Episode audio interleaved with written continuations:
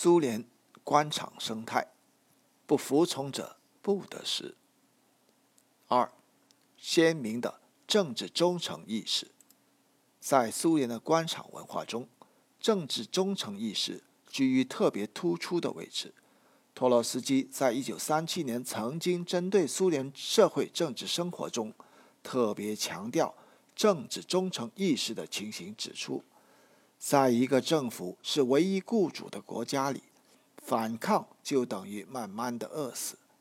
不劳动者不得食这个旧的原则，已由不服从者不得食这个新的原则所代替。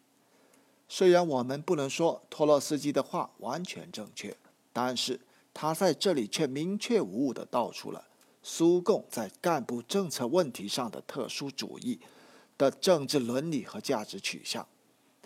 巴林顿·摩尔也持有与托洛斯基类似的观点。他指出，苏联权力的政治标准的选择，只能在卑躬屈膝的合理性和传统的特殊主义之间进行，或者只能是二者的结合。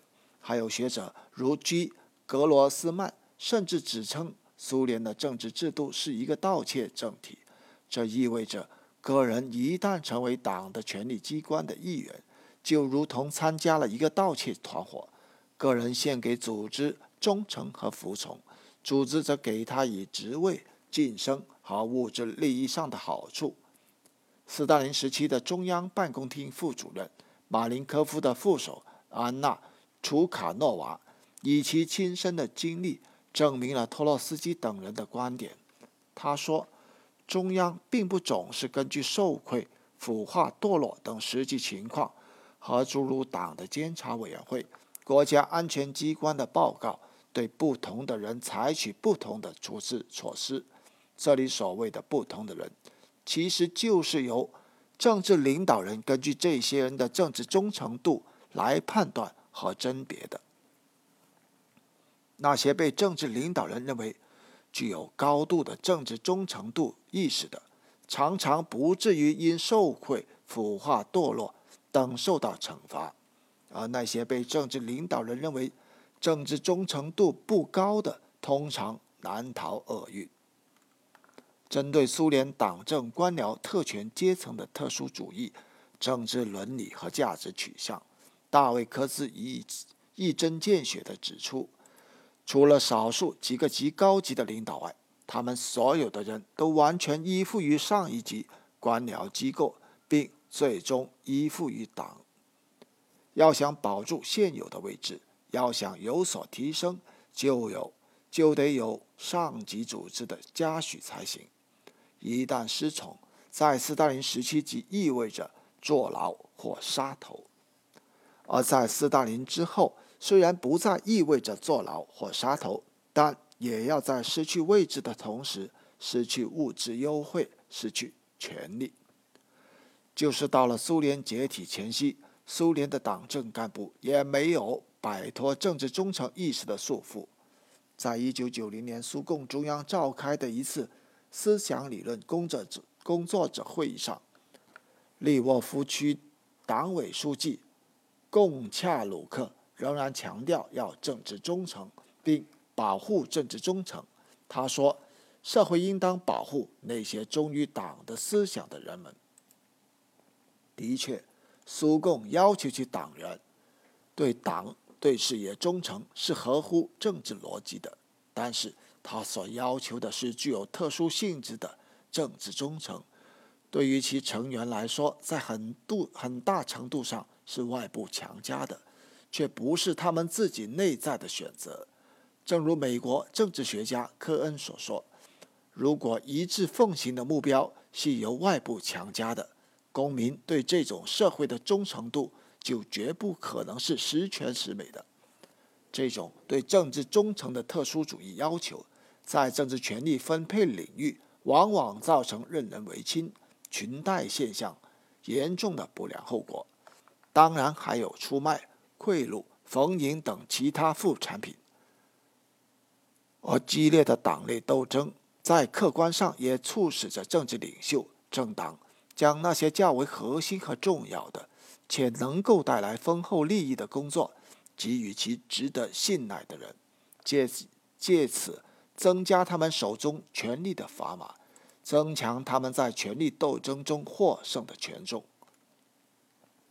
三，严重的官僚特权现象，在苏维埃政权建立之初，苏共领导人十分担心苏共会转变为一个官僚主义集团。但是，令人遗憾的是，在苏联社会中，还是最终形成了一个党政官僚特权阶层。一般认为，苏联的官僚特权阶层萌芽于斯大林时代，发展于赫鲁晓夫时期。形成于勃列日涅夫时期。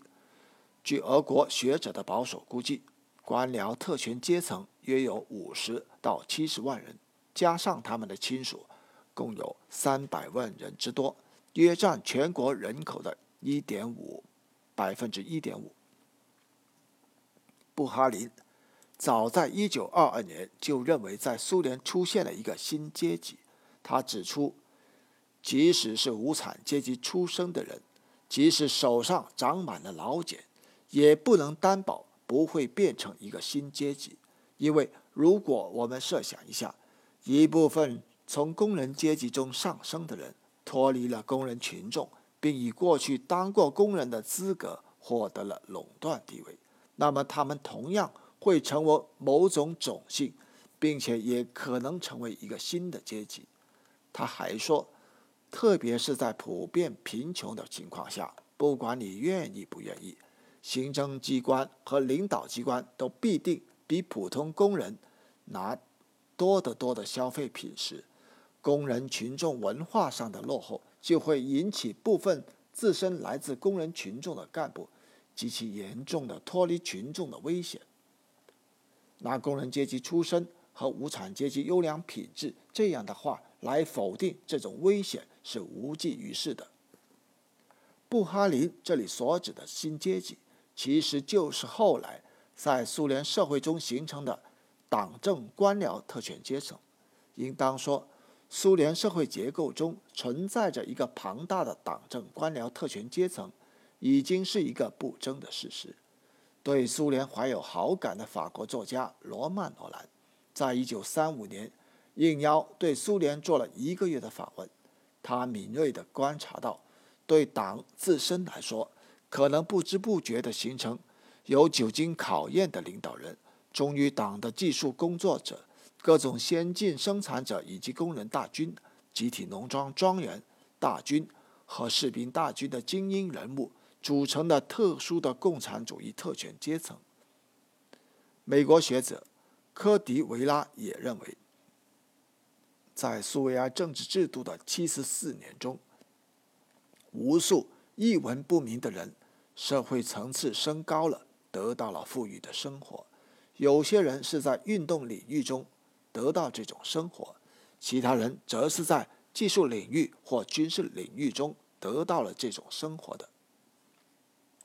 那么，就这样一个队伍庞大的官僚特权阶层来说，他们所享受的特权。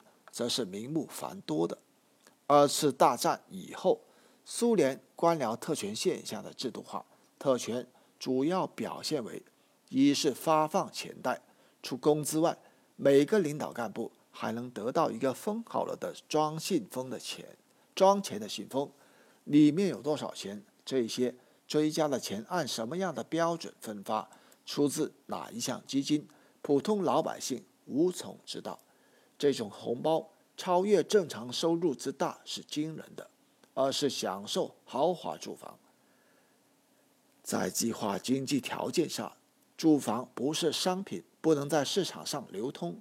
干部住房均由国家分配使用，高级干部往往可以获得多套住房。据称，部长以上的干部可享有四套住房：一位在莫斯科的公寓房，二。为莫斯科市内的豪华别墅，三为乡间别墅，四为黑海休假别墅。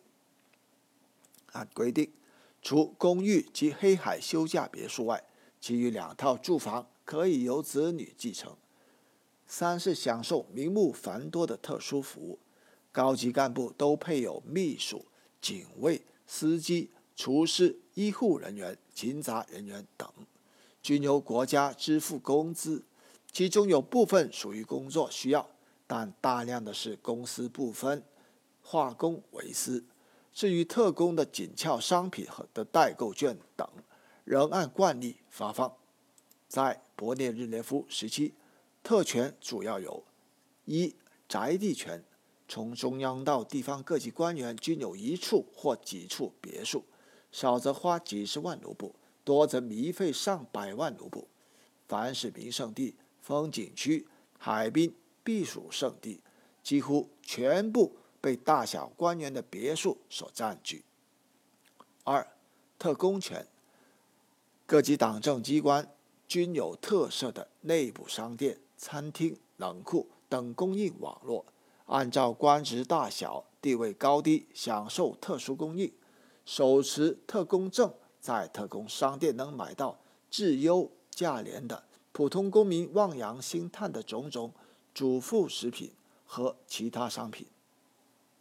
三、特教权，在苏联，凡是高级官员的子女。从幼儿园到大学，均有培养他们的专门机构或保送入学的制度。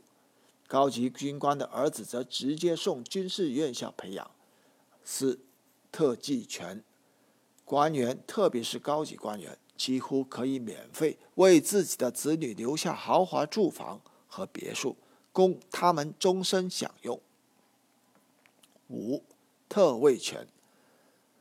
高级官员生活别墅和私人住宅的服务人员、警卫人员，每年开支达百万卢布，甚至达到几千万卢布。六、特支权，位居金字塔顶峰的官员，还在国家银行有敞开户头，即产生可以不受限制随意提款款项的户头。对于官苏联官僚特权现象，大卫·科斯评论道：“在苏联体制中，最好的东西不是拿来卖的，单靠有钱并不能得到他们。消费和你的地位高低、职位大小密不可分。我们可以把这种视地位和职位高于财富的制度为半封建的，但它却是现代苏联官僚机构的高效发动机。”